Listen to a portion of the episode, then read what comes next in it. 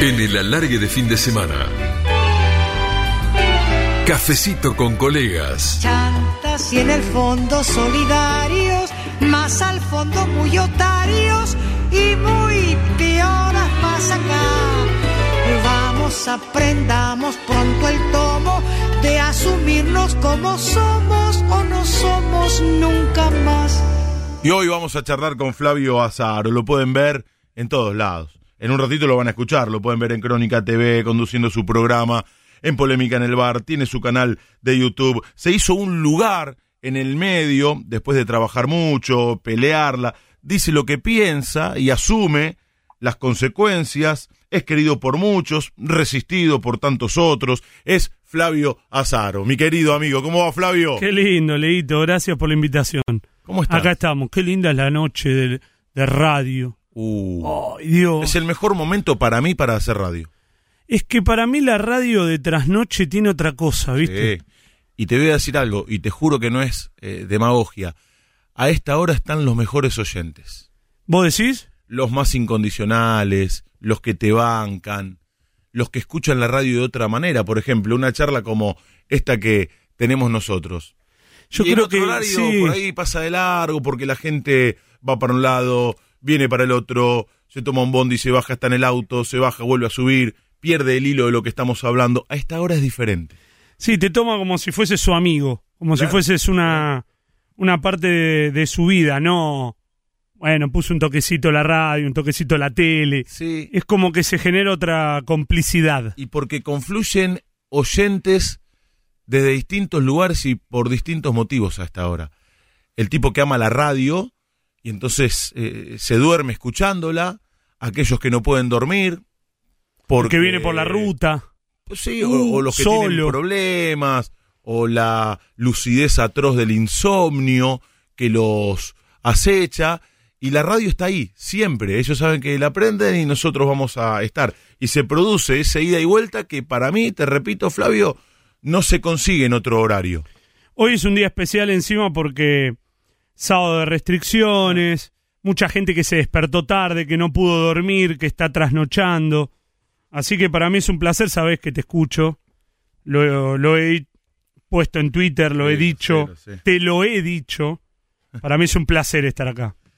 Flavio, sos un tipo que tuvo su programa partidario de, de Racing, te peleas por Racing.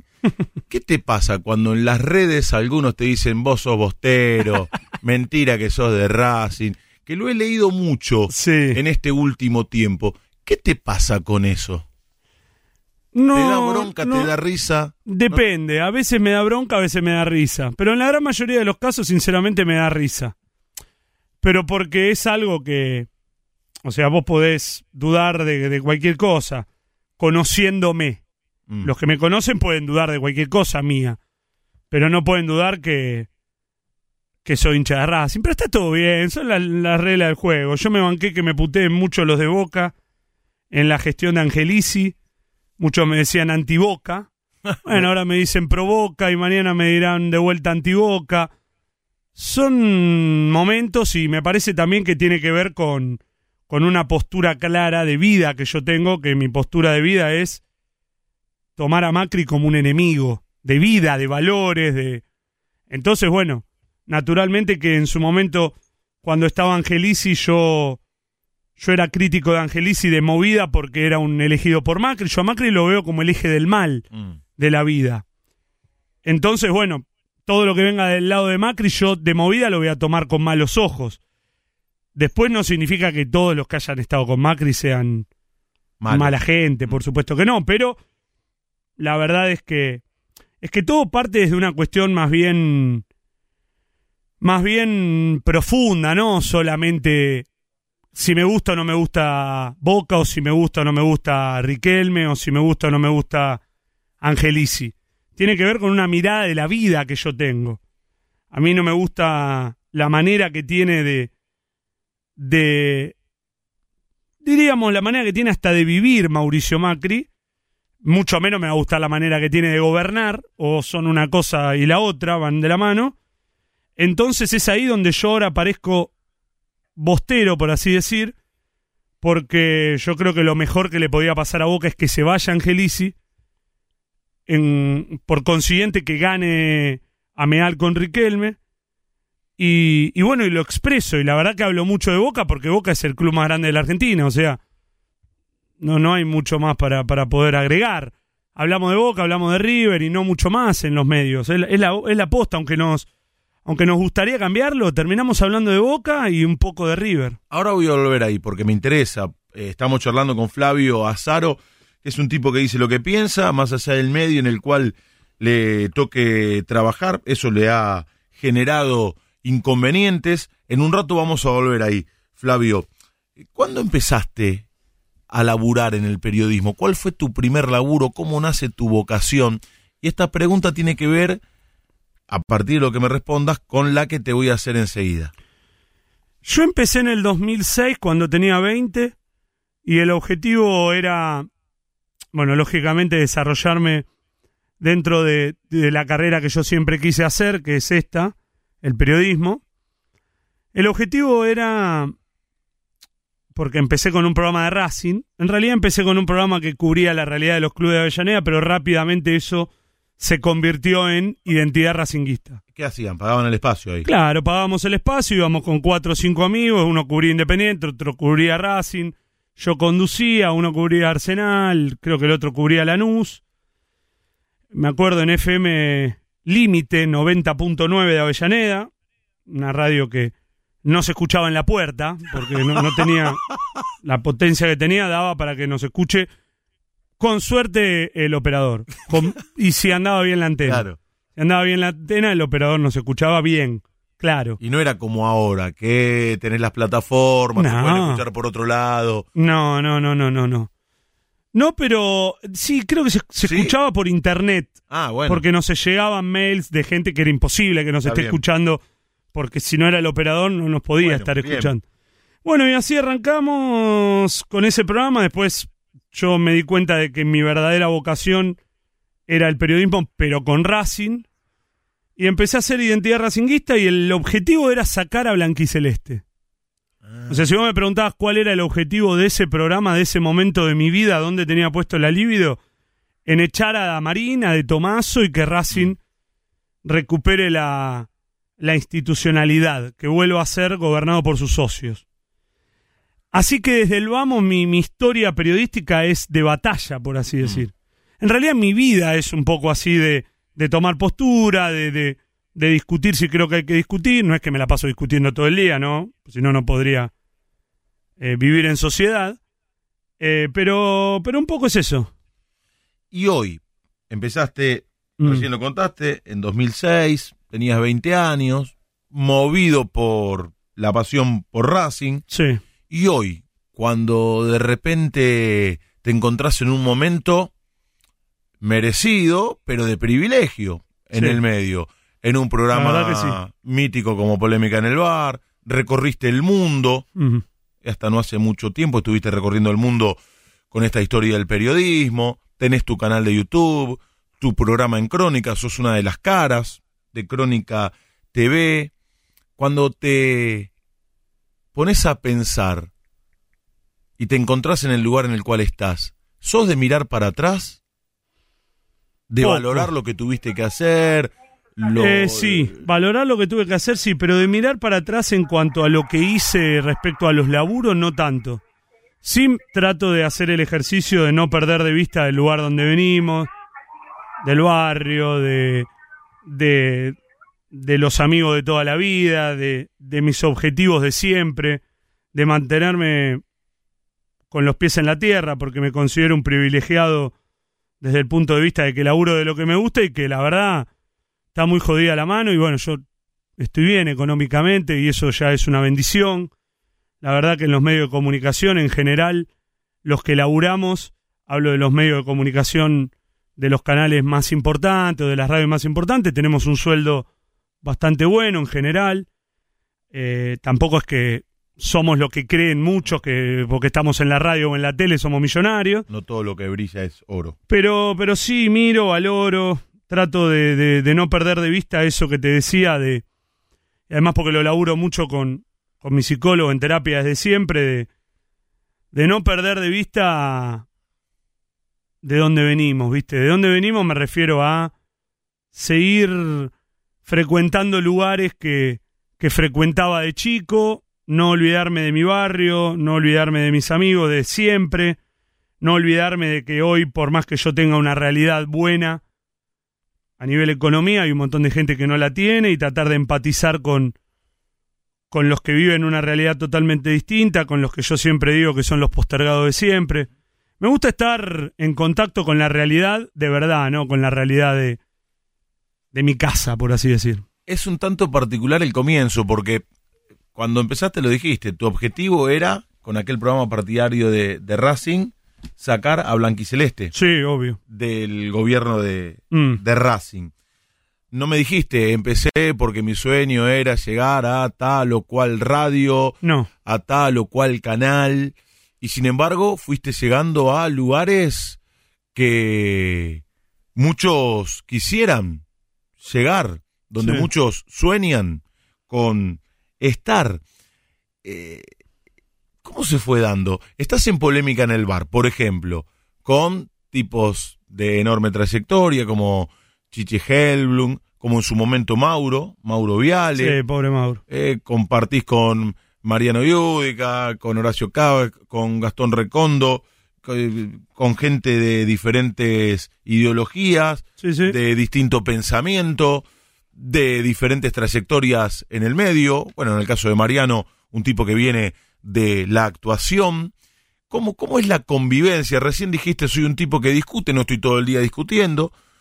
Se te conoce, decís lo que sentís, más allá de los ámbitos en los cuales te toque trabajar. ¿Cómo es la convivencia con gente con la cual pensás similar, alguna, y con otra totalmente diferente? Es más o menos parecido a como pasa en todos los laburos. Si hay alguien que piensa diferente a vos, vamos a ser más concretos en la política y discutís, pero bueno, después, después está claro que no podemos vivir eh, solamente rodeados de gente que piensa como uno. Porque aparte dentro de la gente que piensa como uno hay discrepancias hasta en los que pensamos Claro, parecido. sí. No, yo creo que hay que entender a la tele en este caso como un show, eh, como un show que, que hay veces que, que lógicamente trasciende eso, esa puesta en escena y se hablan de cosas delicadas en las cuales yo creo que hay que hay que ser muy sincero, yo trato de ser muy honesto con lo que pienso. Por eso no no no me replanteo tanto cuando entro en escena por alguna polémica, Mm. las duras declaraciones, las, las peleas, yo lo tomo como que es parte de lo que pienso. Me incomoda cuando se pone en tela de juicio algo que yo no, no, no quise decir o que, o que se tergiversa, pero después cuando es algo que yo quise decir y, me- y la asumo como, como una discusión y todo, lo tomo como algo natural. Pero yo soy bastante, bastante tranqui como compañero. Sí, si hay algo que no me gusta, te, voy a, te lo voy a decir. Pero hay un buen ambiente en polémica. Me parece que los programas tienden a ser grupo o no hacer grupo según el conductor. Y Mariano es un pibe muy común, muy de hacer grupo, muy, muy de barrio, Mm. muy de que si hay algo que hay que resolverlo rápido, lo resuelve. Eh, es bastante, bastante directo, Mariano. Me parece que el conductor es muy importante en los grupos. Y Mariano hace que, más allá de las diferencias que hay, convivamos bien. Lo de Cava que fue medio embarazoso porque El problema que tuvo. fue de Vox. O sea, sí, Sí, claro, sí. ya a ver. Fue de público conocimiento, opinaba todo el mundo. Y bueno, y nosotros también teníamos que opinar. Y bueno, ahí fue un poquito más delicado, pero, pero bueno. En general nos llevamos bien. Recién decías que te enfrentás sistemáticamente a Macri, haga Sí. lo que haga o esté en el lugar en el que esté. Sí, sí, sí. Y eso te llevó a respaldar la, la candidatura de Ameal Sí, sí, y de Riquelme. Más allá de eso, se sabe que tenés un buen vínculo con, con Riquelme. Mm. ¿Cómo, ¿Cómo es esa relación y hasta qué punto vos, desde ese vínculo, desde ese afecto, estás también comprometido con esta nueva gestión en Boca? Em, es una buena pregunta. De hecho, ahora sí. Muy bien. Es una buena pregunta, de hecho me lo replanteo todo el tiempo, cómo manejarlo. Yo tengo una muy buena relación con Román, lo, lo ¿Cómo quiero nace mucho. esa relación? ¿Eh? ¿Cómo nace? Yo creo que nace desde, desde una personalidad bastante parecida que tenemos de decir las cosas que no nos gustan, de marcar postura. Pero ¿cómo nace el acercamiento, digo? ¿Te acordás? ¿Cómo fue? Sí, a través de, de algunas notas que hicimos en Teis Sports en su momento. Ah, Y después, bueno, quedó buena relación. Un día fuimos a comer con todos los chicos de, de No Todo Pasa, que era el programa que a mí me tocaba hacer, que lo hacía con Hugo, que es un, balazones, sí. un gran amigo de la casa. Y bueno, pegamos buena onda y, y no más que eso. Sinceramente es un tema que a mí me, me, me cuesta tratarlo mediáticamente porque yo no quiero hablar por, por nadie, ¿se entiende? Yo Claro. siempre, es más, lo he hablado con él, eh, que yo no quiero hablar por él. Y que de hecho, si hay algo de, de lo que él quiera decir, que lo diga él. Y igual él es un tipo muy, muy criterioso con Mm. eso. Y es muy inteligente. Yo entiendo que él nunca me quiso decir algo para que yo lo diga, Ajá. pero eso es lo que yo entiendo, si no, no, no le hubiera dado pie a, esta relación, porque Sí, tenemos sí. una una profesión que va de la mano y que podría perjudicarlo a él y perjudicarme a mí si entramos en ese juego. Particularmente, y, y por más que hay veces que sí hablamos de temas que, que tienen que ver con, obviamente, Boca y, y los medios y todo, tenemos una, una amistad. Igual, si hay algo que a mí no me guste de, de su rol, lo voy a decir. Lo que pasa es que va, va poco tiempo, me parece que hay una cruzada periodística muy grande, que Muy eso sí me hace ponerme más espalda con espalda, o sea... a mí me pasa algo parecido. mm, Yo, yo trato de marcar las cosas que desde mi criterio están bien y las que están mal. mm. Ahora, cuando pasa eso, que vos ves que hay saña, que hay intereses en el medio, que hay Mm, de determinados sectores una construcción de la realidad, que no es la realidad, sino la construcción que esos sectores hacen de la misma para tratar de imponer tal o cual idea, Sí, sí, tal obvio. o cual sentido de lo que ellos quieren que la Son gente adversarios crea. grandes, Macri y Angelici, ¿eh? No es que Riquelme pelea contra, no Es- sé, Es, que Riquelme, Caselli. Riquelme y Ameal, Mm. pero por sobre todas las cosas Riquelme, derribó, yo esto lo dije varias veces, el último bastión macrista. Mm. El Porque que más le dolía a Macri. No, no, pero el último, porque Sí, sí, sí. yo la ciudad de Buenos Aires no la considero como un bastión macrista, porque la reta desde hace un tiempo entiendo que tiene vuelo propio. El último bastión Mm. macrista que quedaba era el angelicismo en Boca. Eh, sí. Y Riquelme lo derribó. Por eso pasa lo que ocurre. sí, igual volviendo a, a- a tu pregunta, Hablando de construcción, sí. hablando de construcción de realidad. mm, En estos últimos días he escuchado varias veces, no, Boca no tiene el plantel que tenía antes. ¿Qué te están queriendo decir? ¿O qué te dicen por abajo de lo que realmente están diciendo? Y con Angelici se hacían buenas contrataciones.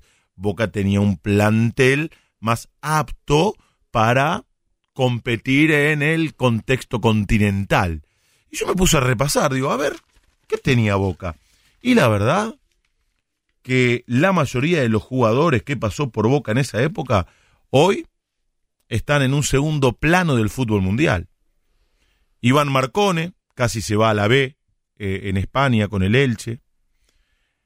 Olaza, Lucas Olaza, que jugó la final Contra, contra, River. River, eh, en el Bernabéu, se fue ayer al descenso con el Valladolid. Guanchope Ávila se fue a jugar a Minnesota, que está anteúltimo en la Major League Soccer. Y además llegó, se lesionó, bueno, después hizo un gol. Tantos y tantos jugadores. Benedetto, que me dicen es el gran goleador. La que tuvo que definir que fue la última, la última del partido en la bombonera, encuentro de ida contra River, se la sacó a Arman. Y cuando tuvo que decir entre quedarse e irse, se fue. Hoy ni siquiera juega. No lo pone San Paoli en el Marsella. Mm. Y tantos y tantos jugadores. Y te dicen, no, pero antes vos... querés-". ¿Cuál era el plantel que ustedes dicen? Porque los que integraban ese plantel hoy andan por el mundo sin encontrar un lugar No, destacado. Es más, yo te voy a ¿eh? decir algo. Digo esto como el ejemplo, equipo- hay mil el- ejemplos no, más. sí, el equipo que termina presentando a Boca, Boca en, en Madrid, es un equipo muy pobre. Equipo que termina poniendo en cancha Boca, Pablo Pérez, Pablo Pérez otro más. roto. Que luchó por no descender en Italia. O sea, el 5 que tuvo que poner Boca en ese partido para poder aguantar en un momento era Gago, que estaba ya muy, muy deteriorado. No, a ver, me, me parece que tiene que ver con un... No se analiza solo de una manera. Hay que saber que Argentina hoy tiene un momento económico muy complicado. No quieren venir un montón de jugadores que antes sí podían venir. Cada vez estamos más desfasados en lo que es nuestra moneda con el dólar. La situación también de del coronavirus hace que mucha gente piense dos veces en venir o no venir a la Argentina, no porque no exista el virus afuera, sino porque acá es como que que lo vivimos como algo más permeable, ¿viste? Yo qué sé, los que la pasan muy bien afuera y tienen mucha guita, viven en países donde ya la vacuna se empezó a dar mucho más que acá. No, creo que, que no es solo por. No es solo por. Porque antes con Angelici se traían mejores jugadores, que tampoco lo, lo- Yo siempre lo dije, para mí se habla que Boca tienen super planteles que no tenía. No, no, es lo que yo te digo. Y aparte hoy está a la vista porque aquellos jugadores Sí. hoy o están peleando por no descender o son suplentes. Eh, lo que tenía Angelici es que Pablo Pérez en Newell's tenía creo la no caja del Pro. tiempo más. Y bueno, sí. Y era, y era, y era otra Argentina también. Y Boca compraba jugadores que no sabíamos cómo hacía para comprarlos. A ver, no es muy difícil. Si hoy Ameal y Riquelme no compran jugadores es porque evidentemente no tienen la plata que antes le hacían creer a la gente que estaba en Boca. O sea, esa es una verdad. Bueno, eso lo dijo el otro día Riquelme. Sí, lo que pasa es que es muy difícil probar que alguien hizo negocio. Viste, es, es muy complicado. en Esa el es una pena que no hayan podido plasmar la auditoría que prometieron. Sí, yo creo que igual es imposible. de- Porque ahí es palabra contra palabra. Sí, pero viste, a la gente vos le- te, te pones a contar esas cosas y, y lo único que le importa es que la pelotita entre. Y, y creo yo que ese es un gran problema que tenemos nosotros los argentinos, que es que no somos hinchas de clubes, somos hinchas de clubes de fútbol. Mm. Y River es un desastre económicamente y cuando vos escuchás hablar a algunos colegas de la gestión de Donofrio, nadie te marca que es un desastre económicamente. Nadie te marca que dijo que iba a hacer un estadio nuevo y lo único que hizo fue el césped. Es difícil, ¿viste? Eh, La gente se termina quedando con el resultado del fin de semana. Y, y salvo con Boca, porque Boca salió campeón de tres torneos que jugó de dos, después con los demás equipos siempre se queda con el resultado del fin de semana. Y bueno, es entendible igual. A ver, a Riquelme, el, el mundo del periodismo en general no lo quiere porque, porque mucha gente de ese mundo del periodismo yo creo que, que es un mundo de un periodismo que, que claramente tiene una afinidad mucho más grande con un sector que con otro sector. O sea, en general a los que vienen de, de lugares populares en los medios de comunicación no se los trata del todo bien, salvo que les caiga simpático, ¿viste?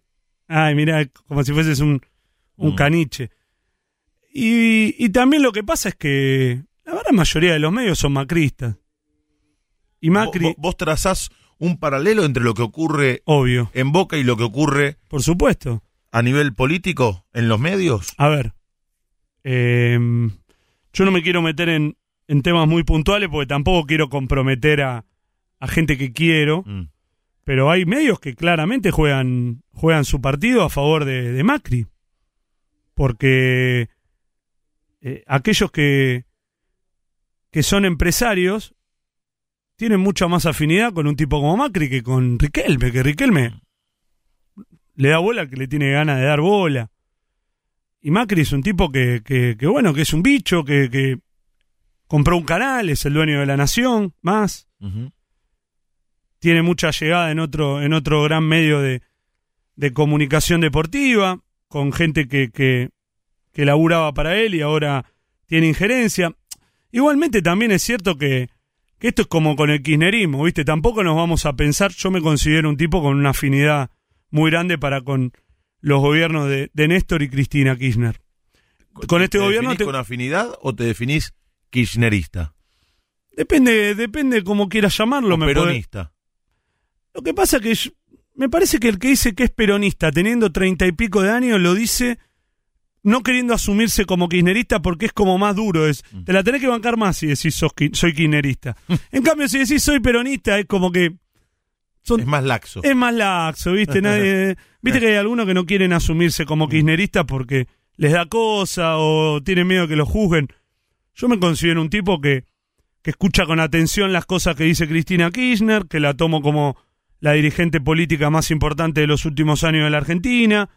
Muchísimas cosas de sus gobiernos me gustaron, después otras tantas no, pero es como todo, todo todos los gobiernos tienen tienen políticas piolas, políticas que no me gustan tanto, gente que es piola, gente que no. Pero si me preguntas, ¿sos kirchnerista? Y yo creo que te tendría que decir que sí. Porque estoy de acuerdo con muchas cosas del kirchnerismo. Pero no soy un kirchnerista bobo. Este gobierno no me gusta mucho. Ah, ¿no? ¿Por y qué? no, no me representa mucho Alberto Fernández a Ah. mí. Yo creo que Cristina intentó buscar en Alberto un, un líder más, más equilibrado, por así decir, menos radicalizado, y terminó siendo más un, un tibio que, que un líder, por lo menos para mí. Muy bien, está bien. Acá Y es responsabilidad de Cristina también, ¿eh? decir lo que, lo que sientas. Sí, ya lo sé. Y todos, han pasado todos por acá. Y es un gusto que estés esta noche. Estamos charlando con Flavio Azaro. Sos un tipo que tiene su programa de fútbol, tiene su canal de YouTube, Sí. que opina de cuestiones que van más allá del fútbol, que incluso en polémica en el bar habla de la coyuntura. Sí. Y este es un programa que escuchan muchos pibes que están estudiando periodismo. Mira qué bueno. ¿Dónde recurrís para seguir formándote, para poder abrevar en cuestiones políticas? ¿Qué es lo que haces más allá de lo que tiene que ver concretamente con el hecho de salir al aire para seguir incorporando conocimientos, para seguir desarrollando tu formación y después poder reflejar todo eso a la hora de conducir tu programa, de estar en polémica o de emitir una opinión en Twitter? Es una buena pregunta. Sí, sí, sí, sí. Em, yo creo que es un cúmulo de ciertas cosas. Lo primero que trato de hacer es estar informado. ¿Cómo te informás? Bueno, la red es una, una radio que yo escucho mucho, no solo por el deporte, sino porque también hay programas que, que hablan de actualidad. Em, leo mucho los portales de internet, donde ahí puedo encontrar la noticia sin desmenuzar tanto, leo los títulos, pum, pum, pum, ahí. Pero después lo que más hago es juntarme con protagonistas. Ajá. Si bien sé que eso para los que están arrancando es más difícil, Claro. Porque vos pedirle un café a un ministro, si sos un estudiante de periodismo deportivo, es más de periodismo o periodismo deportivo, es más complicado.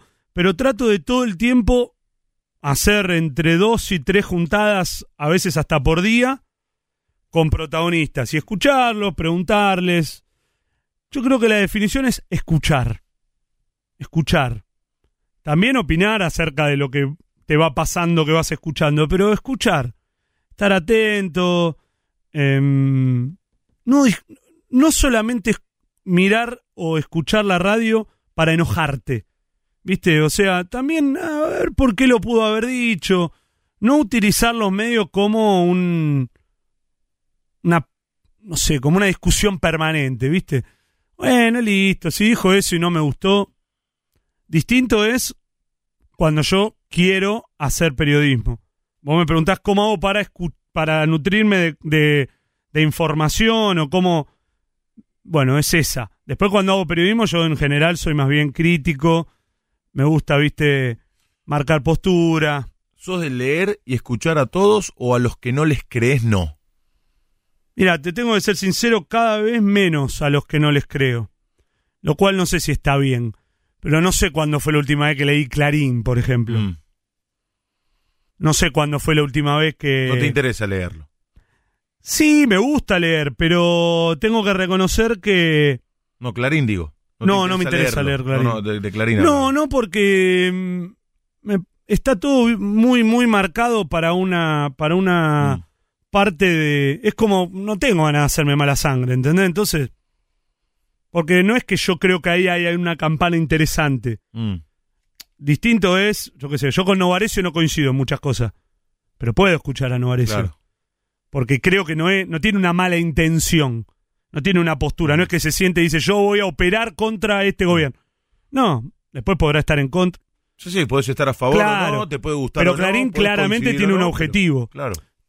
O sea, es como el tipo que, que yo entiendo aquel que en su momento estaba muy de acuerdo con la gestión de Angelici, por ejemplo, en Boca y no me iba a venir a consumir a mí. Claro, Y lo entiendo, claro.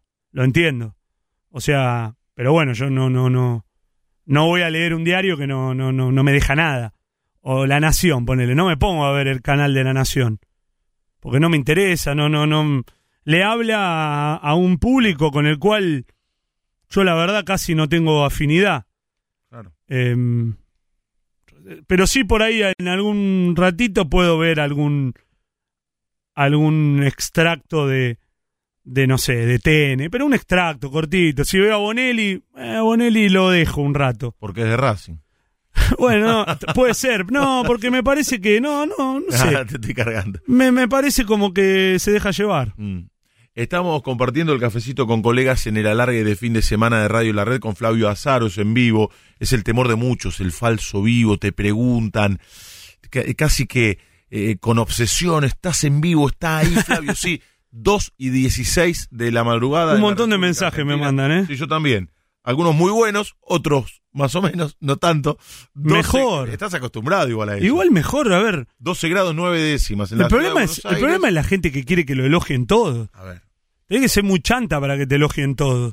claro. Porque tenés que engañar a todo el mundo. Uy, muchos mensajes. Es cierto, la gente se abre paso a través de las redes sociales. Gerson escribe en Twitter, linda charla de Flavio Azaro con Leo Gentili en Radio La Red. Un saludo desde Mar del Plata que está fría, lluviosa y ventosa. Bueno, gran abrazo para él. Para él, Fer de Ballester. Es bueno escuchar a Flavio Azar, no se calla nada, equivocado o no. Gran charla con Leo Gentili. Sube el streaming. El streaming son los dispositivos que nos escuchan en diferentes lugares del mundo. Sí, sí. Y que suba a esta hora es algo atípico. 2 y 17 de la madrugada, que es aquel numerito que tenés ahí. Es un atipismo, diría Claro. Cherkis. Claro, claro. Y sube y sube, y la verdad que es un muy buen número. Yo trabajo en distintos horarios en esta radio, entonces puedo comparar. Y eso es lo que te motiva, Flavio. Lo que te decía al principio de los oyentes. Ah, pero es como hora. una droga ver ahí cuántos te están escuchando. O, o te deprime, te, te, te, te sube, te baja, ¿no? Y para como yo, que soy un tipo tan ciclotímico. Ah, ¿sí? Uh, Que sos así medio... y yo a la mañana puedo estar feliz y motivado. Y a las 2 de la tarde depresivo sin ganas de salir del cuarto de mi casa. Y a las 8 de la noche pensando que soy el mejor. Y Pero es la neurosis esa. soy un tipo un tanto... pa- Chiqui me mira de reojo y sabe. Soy un tipo un tanto particular. Con las relaciones. Ah, ¿sí? Sí. Pero a mí me gusta como sos vos. Y claro, porque no me conoces mucho. No, no, porque- me gusta como escucha. Sí, a la gente también. Bueno, de hecho, acompaña, por suerte. Pero cuando yo salgo al aire es como que me transformo. Me nutre salir al aire, me gusta, me preparo para hacerlo. Se nota. Y hay una particularidad también. Los mejores partidos que relaté, los mejores programas que hice, fueron en los momentos más complicados en mi vida. Probablemente porque focalizo mucho en esto que tanto me apasiona y hace que por un rato al menos pueda despojarme de todo lo que tanto daño me hace. Me ha pasado con relaciones, con problemas familiares, problemas feos, graves. Y sin embargo en esos momentos es cuando mejor me salen las cosas. Bueno, pero tendrá que ver con que... Hacemos terapia también, ¿eh? Sí, y con que puedes abstraerte de lo que te pasa y decir, bueno, no, no, para, para, ahora llegué al momento que a mí más me interesa, que es el momento donde estás haciendo radio. Puede ser eso también. Leo Difeo escribe. ¿Sabes quién es Leo Difeo? No, no es el sobrino de Alberto Martín, Mirá, que pero Alberto fanático de la academia. fue Leo compañero mío en polémica, tipazo, de los mejores tipos que conocí. Hace poquito pasó por el programa. Qué Hermoso. divino, Hermoso. Qué encantador. Y me pidió algo al aire. ¿Qué dijo? Me dijo, yo me quedo hablando con vos todo el tiempo que vos quieras, pero te voy a pedir algo, si no te compromete. Que me hagas participar en el remate de algún gol que relates de Racing. Qué lindo. Y lo hice. Y se emocionó, le encantó. Alberto. Fue el gol que hizo Chancalay contra Sporting Cristal. Ah, mira. si no me equivoco, relato tantos partidos. 2-1. Lo dio vuelta Racing. Claro, iba, eh, ¿No? no, iba, No. para, para, para, para, déjame pensar. ¿No lo dio vuelta? Iba 1 a 1 con 10 y parecía que nos ganaban y hace el gol Chancalay de, De cabeza. cabeza. Pero no me logro acordar. No, ganaba Racing 1 a 0, lo empata Sporting y se nos viene encima, Ah, le echan un jugador a Racing y sobre el Sí. final hace el gol de cabeza Chancalay. claro. Bueno, y, y lo metí en ese remate. Y bueno, y Leo Di Feo es el sobrino y además le maneja las redes sociales. Claro, Mandale un beso. Con, con Alberto en, En polémica, un polémica. fenómeno. Me hacía reír tanto. Qué tipo gracioso, claro. No, y aparte tiene. es muy humilde. Viste, son tipos que por ahí ocuparon lugares muy grosos y no, no te lo enrostran nunca. Mm. Y eso a mí me gusta. Fran, Frano Muschietti. Muy buena la charla, Leo. Siempre interesante escucharlo a Flavio Azaro. Y muy completa esta versión suya por fuera del formato show, dice. Escuchá, ¿eh? Muy completa esta versión suya, la tuya, por fuera del formato show. A seguir pegado a la radio, gran abrazo. Eh, mucha gente, es increíble a esta hora, ¿no? Alguna puteadita también hay. Bam Bam, no las vamos a leer. Corduana dice, hoy un lujo, Flavio Azaro, un amigo fana de Racing, capo total. Bueno, mucha gente, che, mucha gente. ¿Ves que es reconfortante? Vos decís, 2 y 20, ¿quién puede escuchar? Y el streaming que sube, y, y la gente escucha. Y está. Y no solamente que escucha, sino que te manda un mensaje, participa, te suma alguna pregunta, preguntarle de esto, del otro. ¿Cómo fue que se te dio por recorrer el mundo, che? Qué Y. lindo eso. Me imagino lo que habrás aprendido, porque, mira, eso te debe servir para tu laburo también. Víctor Hugo Morales una vez dijo, y me sirvió como bandera a mí. ¿Cómo está Víctor Hugo? Está muy bien. Está muy bien, ya está conduciendo su programa en la radio, volvió a la tele, gracias a Dios. La Mm. pasó muy mal, muy mal, Sí, sí, sí. pero está muy bien. Y- y- y una vez dijo, y eso lo tomé para mi laburo, uno va al teatro, lee, viaja, escucha música, y todo eso queda en el preconsciente. Y en algún momento, a uno, sin que uno tal vez se dé cuenta en el momento en el que lo hace, le va a servir para relatar un gol, para hacer una editorial, para abrir un programa, para emitir una Bueno, mira, voy de la mano con esto de Víctor digo, Hugo. Lo que te habrá servido eso para incorporar es un montón de cosas que después podés reflejar en cualquier momento en el medio. Bueno, aunque vos no, lo creas, voy de la mano con eso. Yo cuando allá por septiembre, octubre del 2019 decido que, que me voy, en conjunto obviamente con mi mujer, eh, lo decidimos en conjunto, eh, lo primero que se me pasó por la cabeza es cuánto material me va a quedar después de todo este viaje que voy a hacer. Para, ¿cómo se te ocurrió? Porque vos sí se nos ocurrió. ¿Cómo? Mm. ¿Cómo fue? ¿Fue algo de golpe? No, no, no. abrupto, ¿Lo fueron pensando? Eh, ¿Cómo hicieron para... Para financiarlo. Claro. Lo primero que, que me pasó a mí es que yo durante muchos años tuve eh, bastante miedo a viajar. Viste, a viajar largo, viste, yo siempre estar lejos de mi casa no me gustaba. Nunca, nunca me, me llevé bien con eso.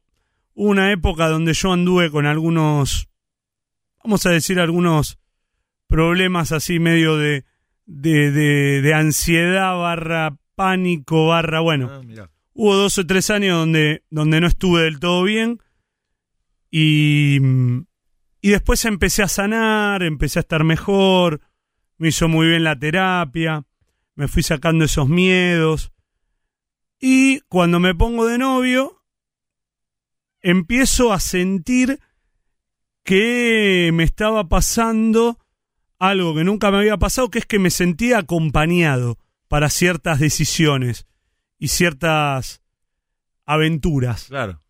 Y apenas me pongo de novio, ella se iba a Colombia, me invita, me voy a Colombia con ella. Esto fue hace unos años. Sí, hace poquito, yo hace dos años y medio que estoy de novio. Esto fue fines del 2019. No, fines del 2018. Ah, para, ya estoy perdido. 2018, sí. Y bueno, y toda esa terapia que había hecho, todo, todo el sostén que me daba mi novia, bueno, en un momento nos vamos de viaje a ver a los Rolling Stones en el 2019 a Estados Unidos. A Jagger le agarra un problemita en el corazón, parece que se nos iba Jagger, se recupera a los 20 días, viste como es Jagger, a los 20 días ya estaba bailando y parecía que tenía 20. Como siempre. Y le digo, bueno, Sol, nos vamos a Estados Unidos, sacá un pasaje, vámonos, porque a ver si este loco se muere. Yo nunca fui a ver a los Rolling Stones afuera, sacalo. Lo habías ido a ver acá. Acá, acá, a todos los, los, los recitales de Argentina había ido, pero nunca había ido afuera y yo quería ir a, al exterior. Saca los pasajes, nos vamos a Estados Unidos, que fue un viaje muy rápido, fuimos a ver dos shows, uno en San Francisco, otro en... Uno en San Francisco y el otro, ¿dónde era? Ay, me agarró la- Siempre me olvido. Es que anduvieron por tantos En lados. California, a ver, está San Francisco y la, en la costa oeste. Bueno, no importa. Me olvido de Los Ángeles. Ah, Y cuando estábamos afuera estábamos diciendo, bueno, ahora en diciembre nos vamos un mes a Europa y después el otro julio nos vamos a, a Asia. Teníamos mucha ganas de empezar a viajar. Y cuando volví a Estados Unidos digo, ¿por qué tengo que esperar a diciembre? ¿Por qué tengo que esperar el otro julio? ¿Por qué tengo que esperar a vacaciones? Vámonos un año de viaje, le ¿qué digo. estabas haciendo vos en ese momento? En el medio. Estaba haciendo polémica en el bar, Ya estabas en polémica. claro. Estaba polémica en el bar, mi programa de fútbol los domingos. En 26. En 26 ese momento. y estaba Ya no estabas en TIC. no. No, estaba en ah, y estaba en Radio Latina. Ah, claro. Pero algo más estaba haciendo, me parece. No, bueno, no, no, no, no, no, eh, eso solo, que era un montón igual. Y dijiste, me voy. Y dije, me voy y bueno, y arrancamos. Ella empezó a estudiar. Fuiste para hacer el viaje en formato televisivo. Sí, era, la verdad que lo de lo del programa fue una excusa. Fue, eh, que- que- se puede ver en YouTube. Sí, está Eh, Saro Mundial, salió por América los domingos al Claro. mediodía. Pero la realidad es que se fue dando lo, No, de, lo del América, programa. pero hoy digo, todavía Hoy lo podés ver, sí, pones a a Saro Mundial en. YouTube y está. Azaro Mundial. Sí, hay 23 programas. Capítulos, están buenísimos. 23 buenísimos. países distintos. Buenísimos, buenísimos los capítulos. Los Y se nos fue dando y, ahí arrancamos. Ella empezó a estudiar cámara, para cámara porque ella fue la camarógrafa. Qué bárbaro. Y así se dio y gracias a Dios Agustín Vila ¿Le gustó? le gustó eh, y empezamos a coproducirlo y en julio empezó a salir al aire. Estuvimos cuatro meses varados en Bali porque nos agarró la pandemia, recorrimos 28 países en un año. Qué locura. No, fue espectacular. Y yo siempre sabía que cuando... pues yo sabía que iba a volver, ¿eh? Me fui sabiendo que 28 países recorrieron. ¿En cuánto tiempo? en un año exacto, 20. 363 días, Los dos, solos. mano a mano hemos quedado. No, solo, solos en cuanto a que... eh, pero nunca estás solo, porque te vas ¿Cómo se haciendo te- amigos. ¿Cómo se te ocurrió ofrecérselo a Agustín Vila? Yo apenas sé que me voy, me siento con Agustín y le digo, Agus, me voy afuera, yo tengo una muy buena relación con Agustín. Me voy afuera, voy a hacer este programa. eh, si no te parece mal, cuando tenga grabados un par, te lo mando y me- te fijas si te copa y vemos si podemos armar algo juntos. Ah, Agustín me dijo, obvio, mándamelo. pero todo corría por cuenta tuya. Sí, sí, sí, sí. No, no, no, o sea, la, la, la producción era, era mía. Claro. Eh, se lo dije a Agustín como diciendo, che, Agus, fíjate, voy a ir a hacer esto. Si te sirve, metelo. Y si Sí, no te sí, sirve, me decís, claro. Flavio, muchas gracias, jugadores, gracias, pero, pero chau. Y así se dio, y gracias a Dios lo pudimos. O sea, lo de América fue como que. Tocar el cielo con las manos. Claro, porque nosotros nos íbamos y en, como primera medida es, y bueno, de última lo meto en YouTube. Y no fue que fue en YouTube, fue en América, o sea, fue la frutilla del postre. Pero sinceramente, si no se daba lo de América, en realidad la que me dice hacer un programa es mi novia. Ah, Yo le dije, vámonos un año a viajar por el mundo. Tengo 20 mil dólares ahorrados, que esa es la plata que nos llevamos. Y ella tenía unos mangos más y los pasajes. Vámonos un año de viaje. Y, ella se quedó, ¿viste? Me decía, sí, que estaba re emocionada. Ella habla tres idiomas, es profesora de francés, de inglés, traductora. O sea que ella tenía las reganas de irse, de experimentar algo así. Pero y ella me dice, pará, Flavio, y si en lugar de nada más irnos a viajar, hacemos un programa para que vos no salgas de escena. Ella se preocupaba por mi laburo. Por tu profesión. Claro, y yo le digo, no, no, no. Y después lo pensé bien y... ¿Qué Sí. países te acordás? ¿Todos los países que fuimos? Los 28. Sí, te me los acuerdo de memoria. España, Andorra, eh, Gibraltar, Qatar, eh, Emiratos Árabes, Omán, Bangladesh, eh, Tailandia, eh, Malasia, Indonesia, Singapur, Turquía, Malta, Hungría, Eslovaquia, eh, mm, Eslovaquia, Austria, Alemania, Holanda, Bélgica, Suecia, Dinamarca, eh, Polonia, Inglaterra, Escocia y Gales. Y me debe estar faltando algún otro. ¿Y cómo fue la elección de los países? Se fue dando, se fue dando por zonas, ¿viste? En realidad nosotros perdimos, entre comillas, perdimos mucho tiempo en Bali porque estuvimos cuatro meses. Increíble. Si no hubiésemos ido a A más países. Australia, claro. China, Japón, Nueva Zelanda. Bueno, será para la próxima. Sí, sí, sí, va a haber una próxima. Y bueno, y el tema del virus nos hizo que algunos países no podamos entrar. Claro. Por ejemplo, teníamos todo sacado para ir a Finlandia y, y de repente cerró Finlandia. Y bueno, redirigimos para... Ah, me faltó Lituania, Letonia. Qué bueno. No, el- muy, muy lindo el viaje. No, Te no. pasaron cosas, me imagino, que para escribir un libro. Literalmente, ¿eh? Sí, me cambió un poco mi cabeza. ¿Sí? O sea, yo era un tipo que te, te decía, yo voy a vivir toda mi vida en Argentina. Ah, ah. Argentina es el mejor país del mundo. Y no te digo que no sigo pensando que Argentina es un país divino, del cual estoy orgulloso de ser argentino, pero eso no significa que no podría vivir en otro lado. Ajá. Pero porque conoces cultura diferente y porque te dan ganas de seguir ¿Qué- conociendo. ¿qué, qué fue lo que más te llamó la atención? ¿De qué país y por qué? ¿La gente, la cultura? ¿Algún Me- hecho en particular? Lo que me llamó mucho la atención es la manera que tienen de vivir los asiáticos. Ah, ¿por qué? Porque viste que. Viste que acá el. Acá no existe el yo creo que nací para esto y tengo que morir de esto. Acá, acá la- la- las clases laburantes, las clases humildes, se sublevan ante la injusticia Mm, en algunos casos. En otros casos, bueno, eh, pero es como que existe la, la, la, la plan- el hecho de que no, no, pará, ¿por qué tengo que convivir en un mundo injusto? En Asia es como que el que no tiene un sope vive, viste, en pata, comiendo arroz todo el día, pero vive tranquilo, no sé cómo explicarte, pero es como que viven más tranquilos. Mm. Yo, atento, no sé cómo decirlo para que se entienda bien.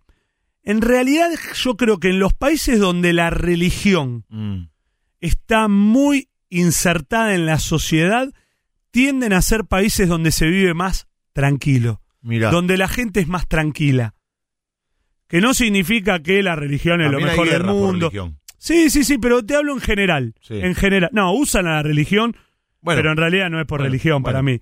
es por plata, es por... Es un cúmulo de, de- de situaciones, pero muchos se encolumnan detrás de los Sí, intereses de obvio. otros, movidos por la, la- Sí, la sí. religión al extremo, ¿no? No, pero yo te hablo sa- sacando de, de, de, No, no, sí te de la guerra. Me entiendo, refiero a que en general la gente que es religiosa tiende a ser más tranquila, las sociedades. Esto no significa que en esas sociedades no haya desigualdades, no haya aberraciones, no haya situaciones que parecen de otros siglos. Mm. Porque la verdad que nosotros somos un país muy desarrollado en un montón de cosas. En igualdades, en derechos.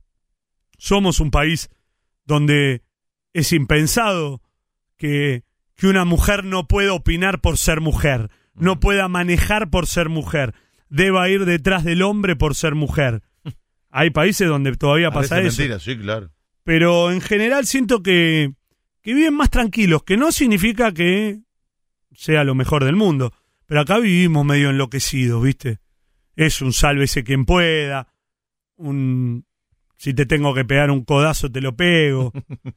Pero bueno, después tenemos un montón de cosas que están buenísimas. Es pero no somos el mejor país del mundo. ¿eh? No. No, y está mal que lo pensemos, porque tenemos que luchar por ser mejores. ¿Irías ¿viste? a vacunar a Miami? Ni en pedo. ¿Por qué? Porque no tengo la guita. Sonó como una respuesta con convicción, ¿no? Ni me- Nah, porque- sí, sí, si tuviese miedo, sí. ¿Se entiende? Si tengo cincuenta y pico de años y tengo miedo y...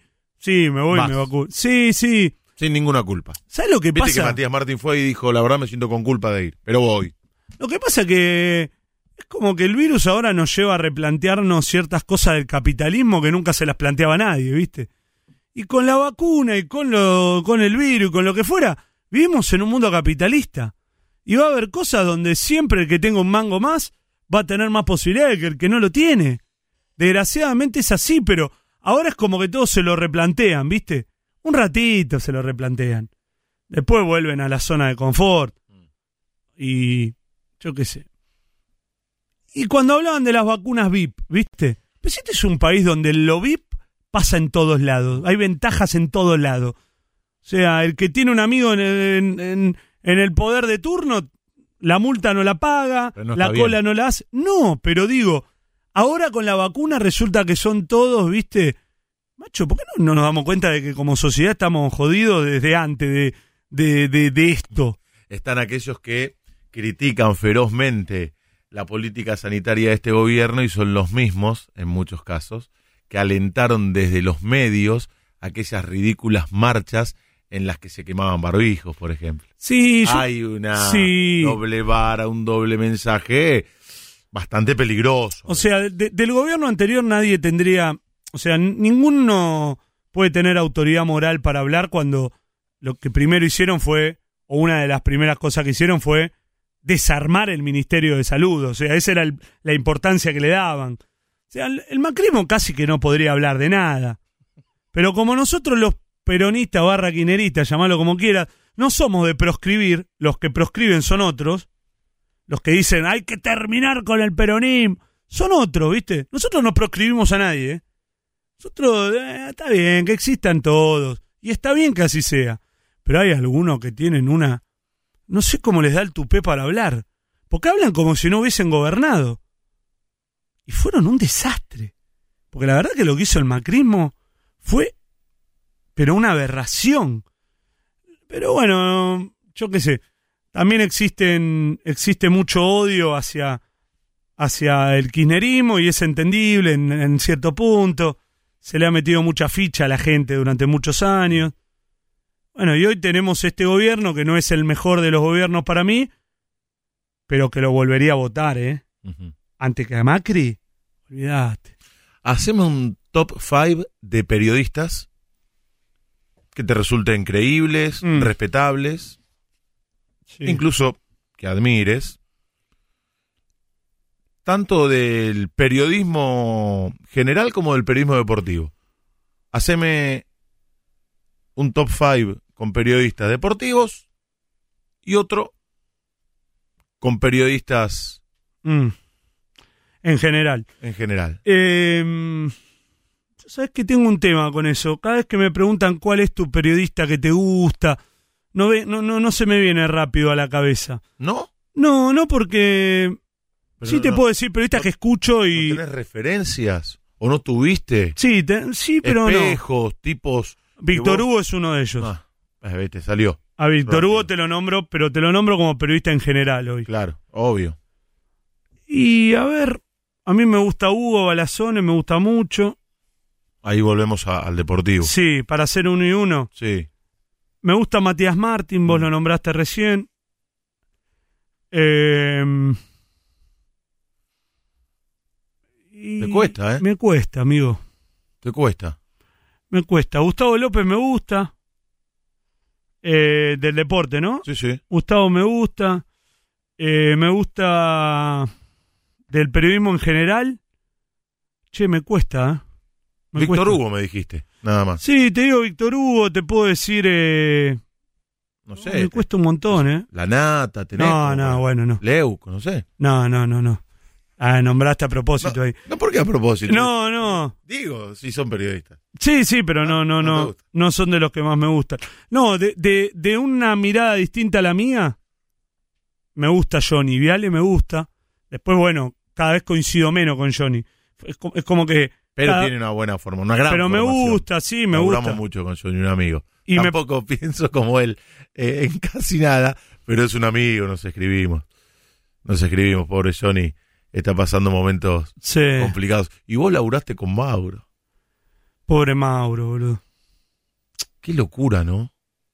Sí, sí, lo que pasa que yo creo que por ahí lo que le pasó a Mauro es, viste, esa presión que, que nos metemos o nos metieron en generaciones anteriores de que a trabajar se va de cualquier Pero manera. él lo disfrutaba, Flavio, eso.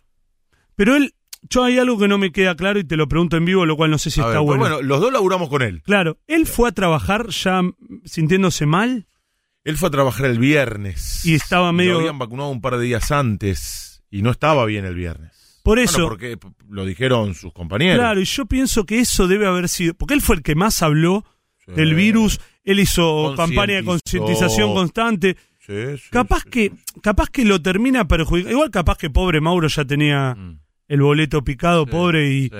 Pero yo creo que también les pasa a los de esa generación, a los Chicha, a los Mauro, que es como que, no, no, yo por una fiebrecita no puedo dejar de ir a trabajar. ¿Se entiende a lo que voy? Y no es lo más importante del mundo ir a trabajar. Lo más importante del mundo es, es tener salud, es estar bien, es tener amigos.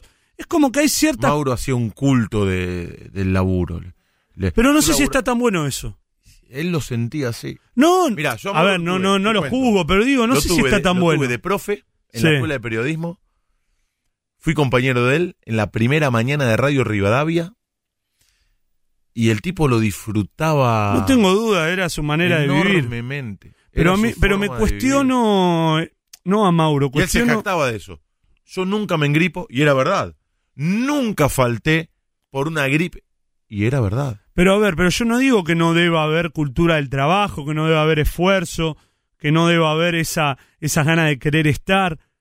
Pero me parece que hay ciertas cosas que vienen de generaciones anteriores. Mi abuelo, que viste, mi abuelo no te se levantaba a las 5 de la mañana para ¿Tu ir a era trabajar. ¿Italiano? Español. Español. Se hizo la casa a él, ¿viste? Entonces le transmitió a mi vieja que lo único importante era trabajar. ¿De parte de papá? De mamá. No, ¿y de parte de papá? Italiano. Italiano, claro, por eso. Y Azaro, Azaro. del lado de, de mi viejo, obviamente, italiano. Em, pero hay que replantearse eso, no es lo único importante de la vida, trabajar. Porque hay mucha gente que por trabajar mucho no disfruta de los hijos, ¿eh? Muchísimos, ¿eh? Muchísima gente que por trabajar, viste, se los cría la empleada. ¿eh? Pasa mucho. ¿eh? Cada vez pasa más. Yo entiendo que Yo también tiene que ver con que- las mujeres hoy laburan No, no, mucho pasa, más que pasa. Bueno, antes. yo siempre digo que no he disfrutado la infancia de mis hijas como me hubiese querido. Como hubiese querido. por ahí, me hubiese pero porque gustado. laburaste mucho. Sí, porque yo relataba la campaña de excursionistas y soñaba con, con llegar a los medios importantes y para mí relatar no es solamente sentarse en una cabina y decir que Pérez se la tocó a García, que García se la tocó No, es una a forma de vida. Y yo estoy horas preparando Se nota. transmisiones. Pero te arrepentís de no haber disfrutado de un poco sí. Y bueno, y ahí Mirá, está. Una vez me Y esto es lo que te quiero decir. Una vez le hice una, una nota, tuve una charla como la que estoy teniendo con vos, con Carlos Vilardo. Y hablábamos de música y él me dice, un día estaba en el aeropuerto. Es conocido porque después lo contó en algunos lugares más. Y empecé a escuchar la canción de Julio Iglesias, Me olvidé de vivir. Y cuando la empecé a escuchar, se me empezaron a caer las lágrimas, porque en esa letra yo veía reflejada mi vida. y bueno, en ¿ves? esa obsesión que tiene Carlos, que tenía cuando laburaba, cuando era entrenador, lo sigue siendo, pero cuando trabajaba, por crecer, por mejorar y demás, hizo que perdiera de vista el crecimiento de su hija, eh, la relación con Gloria, su mujer. Él lo contó, ¿eh? no es que lo estoy suponiendo solo. Y ahí está la canción. Y dice Carlos que cada vez que la escucha se emociona. Y a mí me pasó algo parecido con el tema de mis hijas. Yo tengo 48 años y digo, pucha, me gustaría volver a ser papá para poder disfrutar Bueno, pero yo ahora te digo, este, vivir momentos que eh, en esa época no viví. yo de lo que más recuerdo de mis viejos no es que, que laburador, los tengo vivos, gracias Sí. a Dios. Qué laburadora mi vieja que era. No, recuerdo las cosas que compartíamos juntos. Claro, Recuerdo los momentos que compartíamos Claro. haciendo algo. claro, Lo que me voy a llevar de mis viejos son esas vivencias, no mi vieja qué laburadora, mi viejo cuando laburó. Entonces, en definitiva, lo más importante es compartir con tus hijos. No laburar a fondo. Es cierto, sí. Si te falta para morfar y sí, tenés que salir a laburar y si tenés que laburar 50 horas. Pero yo hablo, se entiende a lo que Sí, apunto. Hablo lo que de- decís. del que abusa, del que. Pará, loco. Está ¿qué- bueno lo que ¿Cuánto querés ganar, eh? Maestro? Lo que ¿Cuánto mí querés me ganar? queda de mis viejos no es cuánto laburaron, si poco o mucho, sino los momentos o determinados momentos que viví con ellos. Es buenísimo lo que decís. Y sí, y sí. Yo hablo de, de, de aquellos que están todo el tiempo buscando excusas para no estar con los hijos, pareciera. Bueno, e- ese es otro Hay un tema. montón, Sí, ¿eh? hay, hay, hay. Desgraciadamente Ay. hay un montón. No, no, pero pará, yo estoy saliendo a laburar porque quiero darles un futuro mejor. ¿No estás pensando en el presente? ¿Estás siempre pensando en el futuro? Y no, pero si mirá un día si me pasa algo, mirá que tu hijo no está pensando en, en de acá a 20 años. Eh. Está pensando en que hoy lo lleves a la plaza. Boludo. No a que le des 10 departamentos. Sí, sí. Sí, sí, sí, claro, claro. Sí, sí, está muy bien.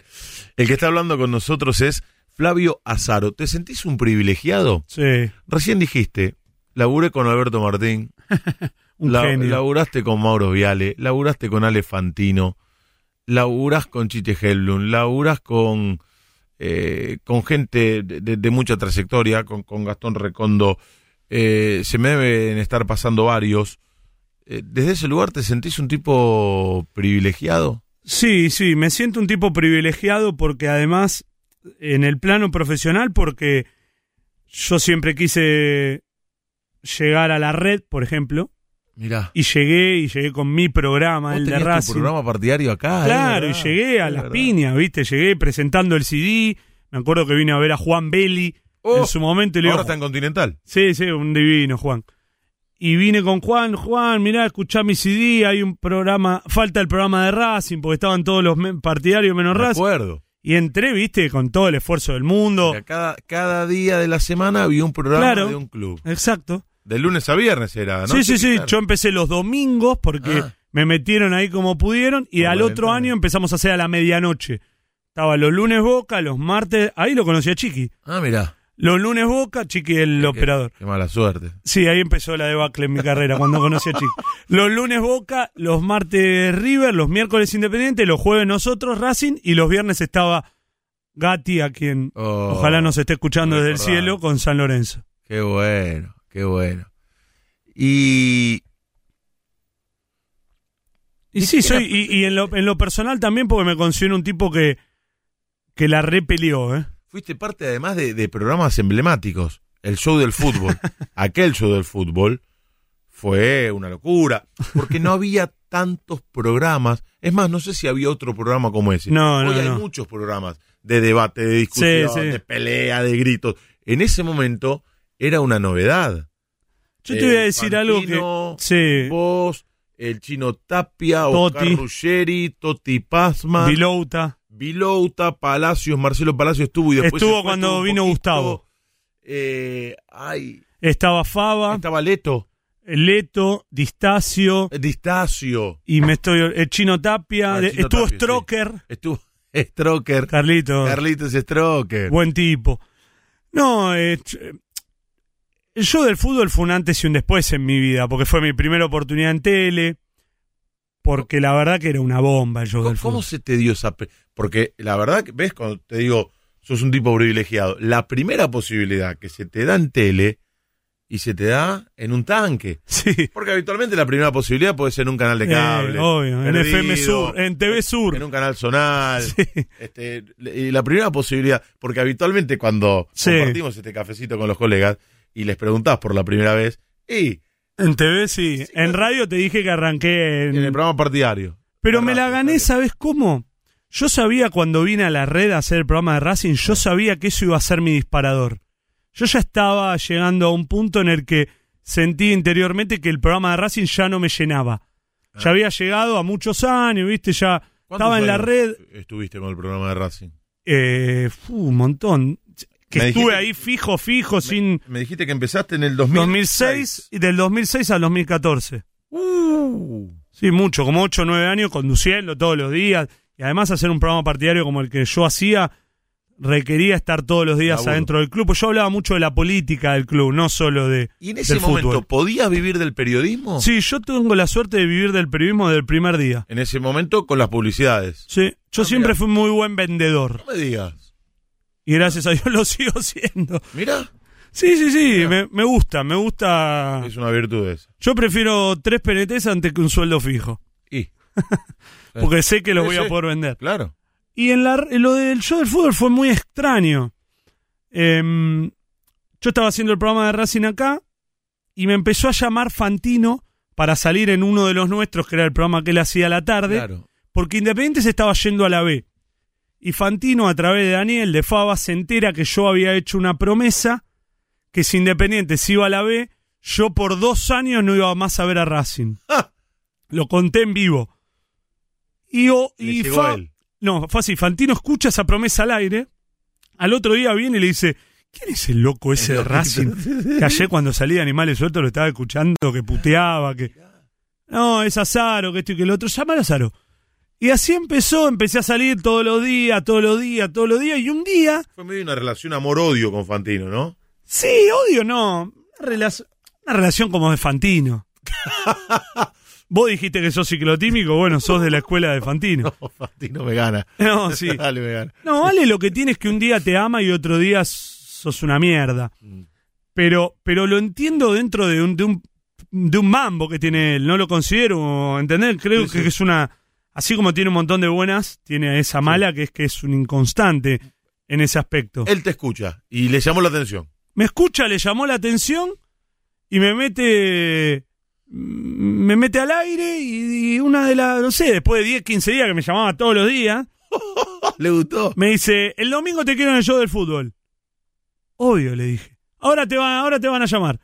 Corté con Ale, que me deben haber cortado el productor, no sé quién debe haber sido, Mark Ciertola. Sí, o Talibán. Alguno, no, no, porque No, no, sé no si estaba, estaba el Talibán Tali. todavía. No, en vez no. Corto con, corto con la radio y me suena el teléfono y era Bonjo, Bon Giovanni. Sí, el Tano. Eduardo. Hola, hola Eduardo, hola, hola Flavio, hola, sí, ¿quién? Soy Eduardo Bon Giovanni. ¿Qué hace Bonjo? Yo sabía quién era porque ese Bon Giovanni lo conocía, ¿viste? Pero nunca habíamos laburado. Hola, sí, el domingo el loco te quiere en el programa. Bueno, pero ¿dónde queda? ¿Entendés? ¿Dónde queda? ¿Cómo voy? ¿Qué me, qué me... Bueno, eh, fui, me compré un saco, una camisa, me corté el pelo Y apareciste. y aparecí ahí con Qué locura. ¿no? 26, 7, 27. Era chico, boludo. Era chico. Y entré a las piñas, ¿viste? Entré y tiré dos o tres. Pero arrancaste bien arriba. No titubeaste. No, es que era un programa hecho para mí. El show del fútbol era un programa hecho para mí, un programa hecho para Fantino, Para Totti. para, Totti, para eh, Fava. Sí, sí, sí. sí. ¿Viste? Eran, éramos. Era bien era un estaba. equipazo. Sí. Y ahora Totti está queriendo armar, yo creo que le va a encontrar el punto. Sí. Lleva tiempo encontrar Claro el punto. tiempo. Pero Totti es un pibe muy bueno. Lo que hace a la noche Totti acá es buenísimo. Es buenísimo. Y le va muy bien. Bueno, por eso, pero ese es un laburador, ¿ves? Oh. De- el To- Totti lo que va a tener que encontrar para mí, igual se lo dije porque somos amigos, él es muy bueno como panelista en tele. Como conductor se tiene que hacer, porque a él le gusta más opinar que decir, bueno, ahora va aquel. Ahora, él es un tipo de opinión Mm. Y la- fuerte y, buena. tiene- y la gente lo tiene como un tipo que opina. va a tener que encontrarle el punto justo a eso. Claro. A hacer su editorial y después correrse. Claro, claro. Y es difícil. Pero para mí es buenísimo, Totti. Y, a la- y además la gente lo relaciona con aquel Obvio. primer. A mí me hubiese encantado estar en este show del fútbol. Pero vos tenés tu programa Claro. ahora en Crónica. Claro. Pero bueno, ¿quién te dice en algún momento? Ah, Movemos el de crónica. Che, y, y- y- y con todos los tipos que, que laburaste, eh, ¿con cuál fue el que más cosas te dejó? ¿Con el que más aprendiste? Fantino es un tipo con el que aprendí muchísimo. Más allá de esto que te digo, que a veces sale y tiene esa, esa inconstancia, aprendí mucho. ¿eh? El pibe... Con Ale aprendí mucho. con, con Ale aprendí un montón. Eh, pensé- estaba pensando como si fuera una nota para la gráfica esta, ¿no? En el título. Con Ale aprendí mucho, es un título... Es que sí, es que aprendí Bueno. un montón. Es un conductor, para mí, muy bueno. Mide mucho los momentos. Em, Muy pendiente del numerito está, ¿no? sí, un, es sí, un obsesivo. Sí, no, sí. Lo que pasa que pasa que a mí me gusta el entretenimiento y él entretiene dentro de eso. Es un showman. Mm. Después, como todo, tiene cosas que me gustan más, menos, pero con Fantino aprendí mucho. Con Yudica estoy aprendiendo una, una bocha. Un tipo que, como dijimos en el comienzo de la charla, viene de la actuación, de otro palo. Sí, Bueno, ahora se hace un conductor hecho y derecho. No, bueno, con Yudica aprendí mucho. Aprendí mucho con Pamela David. Mira. Porque Pamela lo que tenía es que ella para mí estaba mirada siempre de reojo. ¿Viste? Porque es la esposa del dueño del canal, ¿viste? Todo el mundo siempre la miró de reojo. Y la mina se hizo, se hizo muy fuerte. Pamela llegó a, a- a estar muy plantada como conductora. Y era muy buena como... Para mí, los- yo te lo dije al principio, los conductores son los que marcan el ritmo y, y el, Los y el aire del programa y de, y de si hay buena onda y va en mala onda. Claro, claro. Y ella conducía el debate de Gran Hermano, que era jodido. Porque bueno, estaba Yanía La Torre, yo, eh, no- Estuviste en todos lados. un ¿no? quilombo era. Y la mina lo condujo con. era un buen lugar para vos. Sí, El y- de Gran Hermano. Y Pamela lo condujo con una. Y yo aprendí de que. De que viste que cuando te miran de reojo y te la y te plantás de esa manera y después lográs consolidarte, pues se consolidó. Bueno, después la quiero mucho, entonces también aprendí porque a alguien que yo quiero generalmente es alguien del cual aprendo. Ah, Ponele, a vos te tengo aprecio y aprendo. Hugo, le tengo aprecio y Claro, aprendo. claro. Gustavo es un tipo con el cual aprendí también. Mirá. Gustavo López es un tipo Pero eh, con, con Gustavo. En el show del en fútbol. show- En la segunda etapa en la segunda etapa. Yo siento que Claro, él se apoyaba en mí. claro. Porque como él no tenía el picante que supuestamente había. Después se acomodó. Claro. Pero Gustavo es un tipo más. Eh, no, lo que pasa es que el programa. Claro, tenía una la medida de Fantino. Era el programa de Fantino. Entonces el que de viniera después. El que viniera después pegadito a Fantino, Claro. la iba a padecer. Claro, claro. Y Gustavo yo siento que se apoyaba en mí porque yo le daba, le trataba de jugar y no era fácil, ¿viste? No, Pararse ahí después. no. Pero con Gustavo aprendí mucho. Mirá, Es generoso Gustavo. sí, muy No generoso. es de los que anda tapando las bocas, no, ¿viste? No, al contrario. Por eso. No, en realidad creo que aprendés de casi todo. Aprendí lo malo, por ejemplo, en algunos programas que estuve acá con Majul, aprendí lo malo, lo que no hay que hacer. Por ejemplo. Un tipo que no, no deja que brille nadie, ¿viste? Ah, mirá. Al contrario de lo que decías de López. Claro.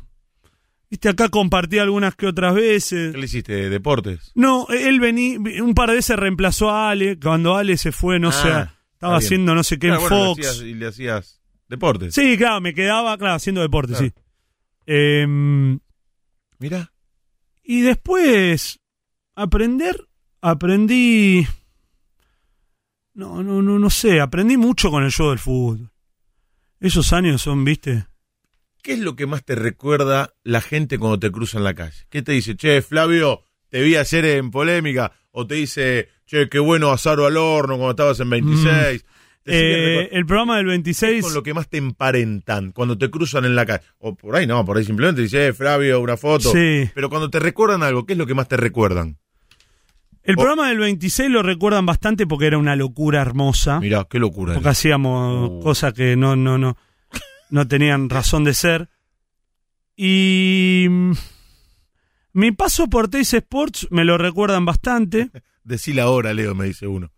¿Qué 2 hora? y 58, estamos hablando Sí. con Flavio Azaro. Andrés Matías me pregunta. Me recuerdan muchísimo el show del fútbol. Muchísimo. Pero porque fue un programa de los más importantes de la historia de la televisión, del deporte, sin duda. Sí, sí, sí. Y yo entré de una manera muy, muy fuerte. Y me lo recuerdan mucho.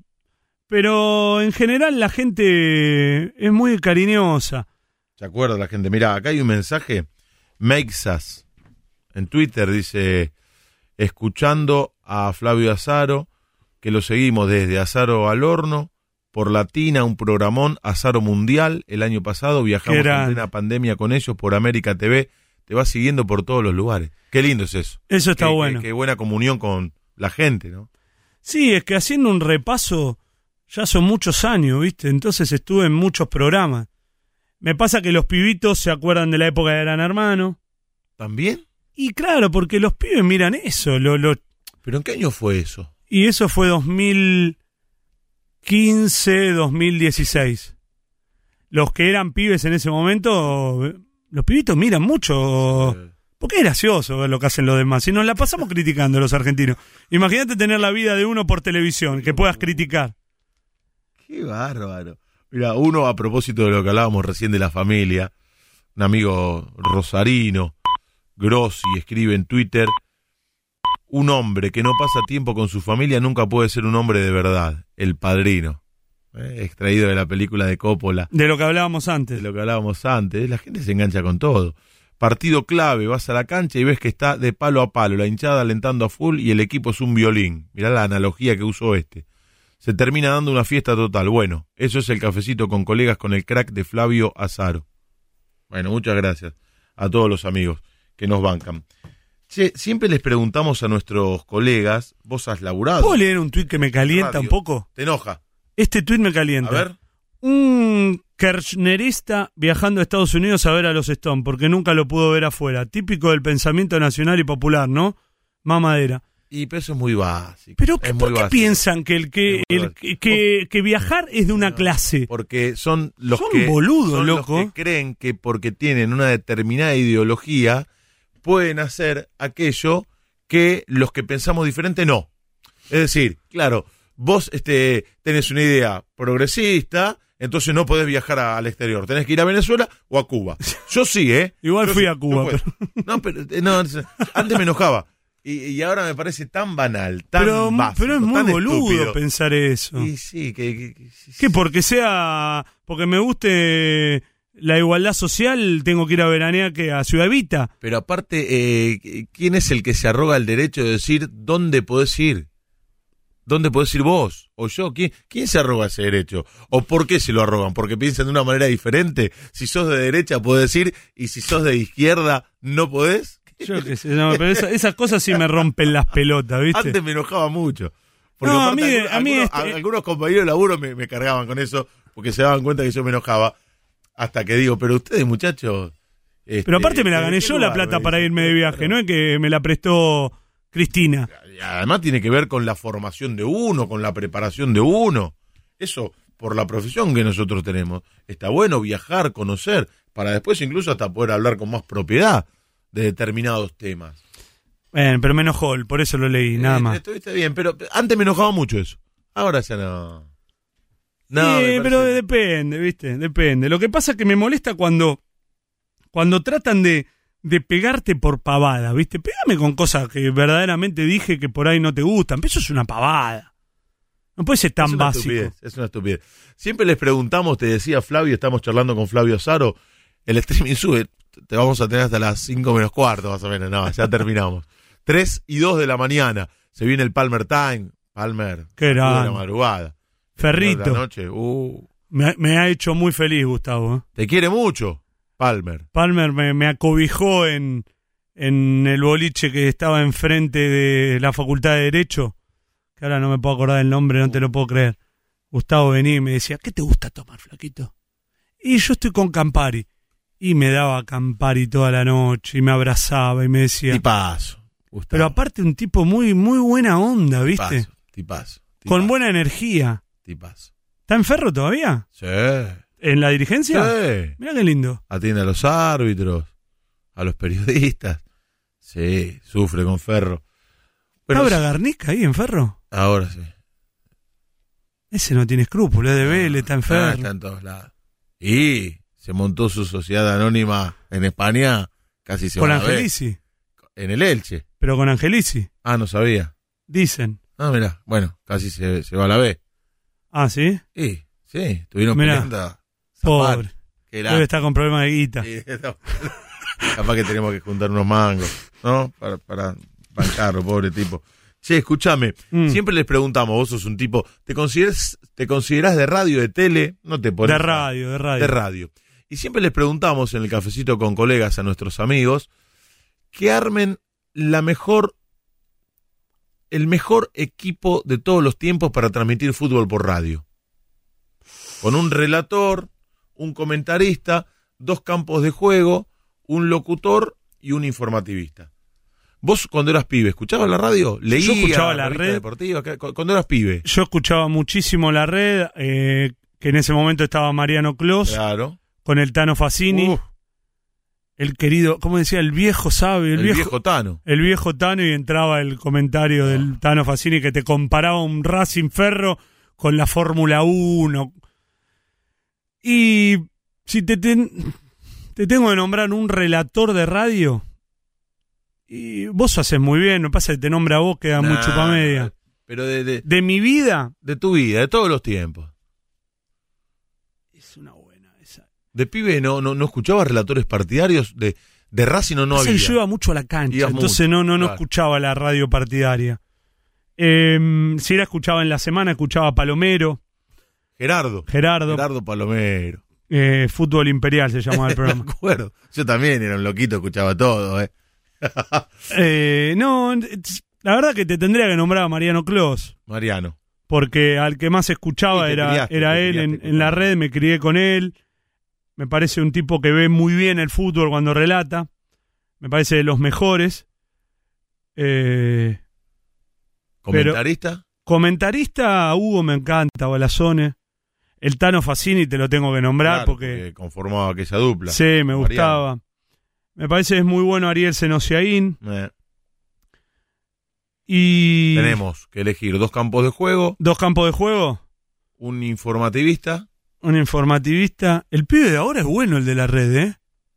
Es muy bueno, Fernando García. Es muy bueno. Eh, yo ya fui compañero de él en Radio Rivadavia, crack. muy bueno Fernando y García. nunca, nunca lo vas a agarrar desprevenido. Me gusta mucho ese Le pibe. preguntás por la Fórmula 1 y el tipo tiene los tres primeros. Al toque te lo. te Me lo gusta dice. mucho. Y después, eh, me gusta mucho cómo relata Pipi Novelo a mí. Pipi. Eh, tiene que, te queda sin voz a veces, tiene que, que- que hacer algo. Trabaja, eso se trabaja. Sí, pero eh, para mí es buenísimo Y lo que Pipi. pasa eh. es que relatamos. Hay muchos partidos. Sí, vos ves relatar. Dos en un día. Es tremendo eso. Eh. ¿Cómo llegan? Aparte vos relatás los primeros cinco minutos del partido como si fuese... Sí. El otro día me pasó algo que me asustó. ¿Te quedaste sin voz? había pasado. Me tocó relatar River con Santa Fe.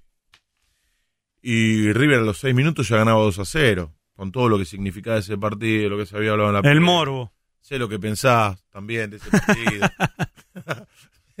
Escucha. Flojito los y- colombianos, ¿eh? Sí, flojito. Tenían que apuntar al arco. Y no podían apuntar al área. Dijo Balazón en un momento de comentario. No apuntan al área, no al arco, al área. No a mí me parece que hubo un par de muchachos colombianos que... Pero bueno, Yo creo que algunos equipos colombianos tienen esa pereza y Uh. esa parsimonia. Y después se refleja, ¿viste? En los partidos. igual River es... En algunos jugadores, incluso colombianos, Sí, se sí. nota eso. En otros no, ¿eh? También tenés los Bermúdez, los Juan No, Pablo sí, pero en general son medio paja. Falcao, los Serna. Pero Sí, sí. tenés los, los Villa, los Carrascal, Sí, son los medio paja. Cardona, los Fabra, que te dan ganas de decirles, muchachos, Sí, seis. no obstante esto que pienso que hubo algunos jugadores colombianos que me cuesta pensar que Sí. querían ganar, eh, lo de River es, es interesante. Lo, Bueno, a los 20 minutos sí, ¿te quedaste sin voz? noto que Uh, noto que no no no que, que me, que me costaba, me estaba quedando difónico. Me daba cuenta, cosa que nunca me había pasado en medio de un relato. Me pudo haber pasado. ¿Estabas nervioso por algo? No, venía con mucho laburo. Pero como yo un poco imposto a la hora de relatar, cuando vos impostas no se te nota tanto que estás difónico. Y a mí me trabaja mucho la cabeza. Yo soy un tipo que está pendiente. Por ahí sueno muy seguro al aire. Sin embargo, estoy muy pendiente de lo que dicen los otros. ah, En mira. un momento Balazone dice, cuando le toca ir al locutor, che, vos no estás bien de la voz. Me mató eso. Te juro que me quería morir. Que se nota. Y no, no. Y lo pude- Aparte que Hugo es un tipo perceptivo. Sí, aparte un tipo de radio y me conoce, hace mucho tiempo que laburo con él. Y lo empecé a manejar, Te mandó a la B. dosificar y lo... Lo, lo sacaste adelante. Sí, lo saqué adelante, pero me costó y me quedé preocupado. Al otro día ya estaba normal, eso está bueno. Al otro día estaba normal, me levanté, temía yo de cómo iba a ser ese despertar. Y estaba como siempre con la voz. Qué grande, qué Pero cagazo. relatamos muchos partidos, Flavio, a propósito de lo que decías de Pipi. No, no, y no, no, de campo de juego, no sé, te nombro a... No sé, me gusta... No le presto mucha atención, me parece. ¿eh? No, no le presto mucha atención. Eh, tengo como un tema con los cronistas, yo, amigo, a veces. Son muy oficialistas, boludo. Se convierten en... En defensores. Y yo también, en parte cubren. los entiendo. Los entiendo porque si no después no te dan bola, porque te excluyen. Porque a vos, cuando Gustavo dice, bueno, vamos con Racing, Gustavo quiere que le pongan al técnico. Claro. Y si el cronista lo putea, ¿viste? Claro, es bravo. Es bravo. Pero es como que estoy medio desencantado con, Mm. con el rubro de, de los cronistas últimamente. Hay muy buenos cronistas, ¿eh? Pero los campos de juego casi siempre me pasa como que además es como que están queriendo hacerlo más partidario, ¿viste? Claro. Últimamente. Sí. Me rompe no la pelota. antes. Sí, es verdad eso, ¿eh? en general. Después no, me En el cuesta, periodismo en general. me cuesta encontrar un periodista de River, por ejemplo, que critique algo. Algo. Mm. Algo, ¿eh? Sí. Algo. Son como, viste, un clan. Mm. Todo. Aparte de que no le pegan a una, a una formación nunca, pero. eh, Y en eso Gallardo es bravo, ¿eh? bueno, Jarroch me parece de los mejores, justo. Sí. Pero son muy, viste, como que están todo el tiempo queriendo tener la casa ordenada. Y eso me rompe las pelotas. ¿Y locutor? ¿Hay alguno que de chico que te haya gustado, que te guste cuando escuchas radio? Locutor. eh, no le presto tanta atención. Joven me encanta. Viste que ahora está en las transmisiones también. Bien joven. Encontró su lugar en la tira. Es buen Gustavo, pibe, aparte, sí. Gustavo. Sí. Flavio, Buen compañero. la verdad que, que es un gusto siempre hablar con vos. Sabes que te aprecio, Gracias. te admiro, me alegra que te vaya bien. Muchas gracias. Pensamos muy parecido en muchas cosas. Y sos un laburante, en definitiva, todo lo que conseguís, eh, esa base de sacrificio, de dedicación. Y cuando a la gente que labura de la manera en la que lo haces vos le va bien, es como que el tiro sale para el lado de la justicia y a mí me pone feliz. Así que me pone muy feliz tu momento y que te vaya tan bien, Flavio.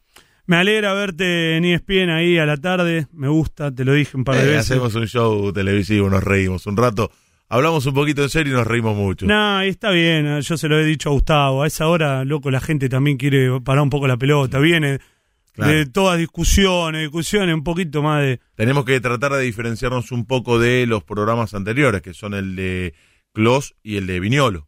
Habla bien la piba que está con ustedes. Sí, Agostina, La Roca. Es muy sí, buena. sí, ¿eh? sí, sí. Sí, tiene buena formación aparte. Sí, sale muy bien, sí. Y la rubia. un lindo equipo, me parece. La rubia también es buena. mm, Morena, Beltrán. Beltrán. es buena. Que está con Viñolo a la tarde. Sí, tienen, tienen buena. eh, Bueno, después eh, está. Hay otra chica que me gusta, que está en la red, pero en, en ESPN. Pero no, yo soy muy malo con los nombres. De las chicas Alina, nuevas. ¿será? No. ¿Eh? Alina no. No, Alina la conozco. No, no sé, por ahí me estoy confundiendo. Pero, pero me, me, me gusta el programa que hacen con Gustavo. Te felicito. No, él le encontró la vuelta.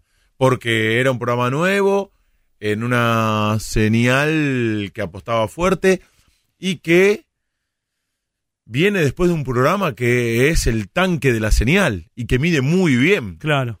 Y la verdad que le fue encontrando la vuelta. Me gustaría que estés en el programa de Viñolo, a mí. bien.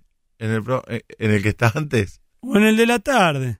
me pelearía mucho, ¿no? Y pero alguien tiene que defender Me un pelearía poquito ahí, mucho. ¿no? La otra vuelta me crucé con el Cholo Sotile. Bien, ¿no? Cada cual con Pero no hay nadie ahí, son todos de un solo lado. Tienen que meter a uno ahí. Y, Vamos, Leito. Ahí estoy, y en el que estoy yo, no, no ¿Sí? estoy muy acompañado tampoco. Ah, ¿no? ¿Viste? No, pero el de Viñolo se convirtió en un programa muy, muy. Bueno, no, lo tenés al negro Bulos, que tiene una opinión diferente. Sí, pero no me, no me gusta que lo. Como que cada vez que habla el negro bulo de ciertas cosas, como que lo tratan de loquito. Esas es medio cosas me rompen las pelotas. negro, pero tiene una postura bien marcada. Bien No, marcada. hace falta un-. ¿Eh? Uno, un poqui- ¿Entendés lo que te quiero decir? Flavio. Gracias, Leo, querido. Gracias por, por esta charla. Fue un che. placer. 3 y 14 de la madrugada. Me quedaría hasta las. 3 y 14 de la madrugada. Ya lo vamos a repetir. Déjame mandarle un saludo a, Sí. a mi novia Sol, que nos está escuchando. Un beso grande. Sol. Desde la una y media está ahí pendiente de ¿Le gustó la Radio La Red. Sí, me está mandando buenas cosas. Che, qué lindo que habla el, el que está hablando con vos, me pone. Bueno, un beso grande. Sí, me sigue llegando mensajes, no solamente eh, a, a mis redes, a, a Twitter eh, y a Instagram, sino también a- al WhatsApp. Fíjate vos hasta ahora. Capaz que subo esta charla a mi canal de YouTube. Sí. ¿eh? Nosotros no te también. molesta. No, al contrario. Dale. Nosotros también la vamos a subir. Fer de Ballester dice, buenas noches, por Boedo a la luz de la vela, desde hace media hora se cortó la luz, che, en Boedo, mirá vos. Escuchándote hasta que se agoten los 22, po- el, eh, el 22% que me queda de batería. Fernando de Ballester. Mirá vos. ¿Alguna anécdota de Azaro al horno? Pregunta. Yo que sé, hay tantas anécdotas. Walter Marini, el director de Sudestada, también está escuchando. Mirá vos. Mucha gente, ¿eh? Comprometida esa, ¿eh? Eh, sí. ¿Alguna anécdota para cerrar? ¿Alguna anécdota? ¿Alguna vez te fue a buscar algún protagonista? Nah. ¿Tuviste programa, problema con alguno? No. No, tuve problemas con Saja en Racing Y con Yo- Bow. y con Bow, sí, pero lo de Bow, yo la primera vez que lo veo a Bow es esa y la única vez que lo vi. Pues yo ahí ya no cubría Racing el día a día. Eso Vos le yo- pegabas en el show del fútbol lo para mataba, que no lo pobre. sepan. Lo Y. Racing sale campeón, vos fuiste a cubrir Y tuve que ir a poner la caripela ahí. y fuiste a hacer la nota en vivo para el show del fútbol y, Y me puso los recordó, eh, Estuvo bien el pibe. que vos le pegabas. Pero estuvo bien, porque me, me habló con... ¿Después de eso volviste a hablar con él? No, No. no, no. Me hubiera gustado. Mirá. Intenté, pero el pibe estaba enojado. Sí, quedó enojado. Sí, quedó enojado. Mirá. Y lo entiendo, a ver. Lo entiendo porque a veces nosotros Vos no nos damos. eh. Yo le daba y, y me pongo a pensar, yo le daba más por Coca y Bragarnik que por él. Claro. Lo mío era más un enojo por ciertas.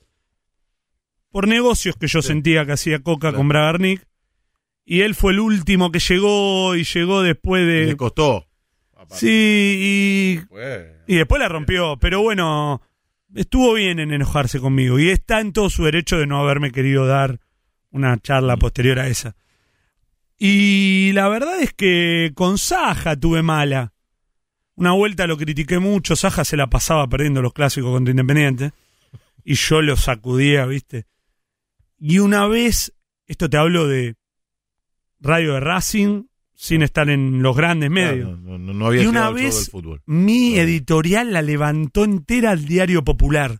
Escribió toda una carilla de mi editorial en el programa de radio. Y no y le llegó a Saja, se generó un quilombo y me vino el jefe de prensa de Racing y me dijo dijo Saja que cuando te ve te, te pelea. Uh. Para colmo arquero, viste que los arqueros están locos. Y aparte verme iba a ver, porque yo iba todos los días, no es que me dijo Pero él te tenía. Thierry Henry pero que te si tenía te de ve carita? Sí, Ah, sí. O sea, yo era crítico de Saja. Una vez haciendo una nota acá en la red, Ah. en el programa de Racing le dije que se había comido un gol. Sí.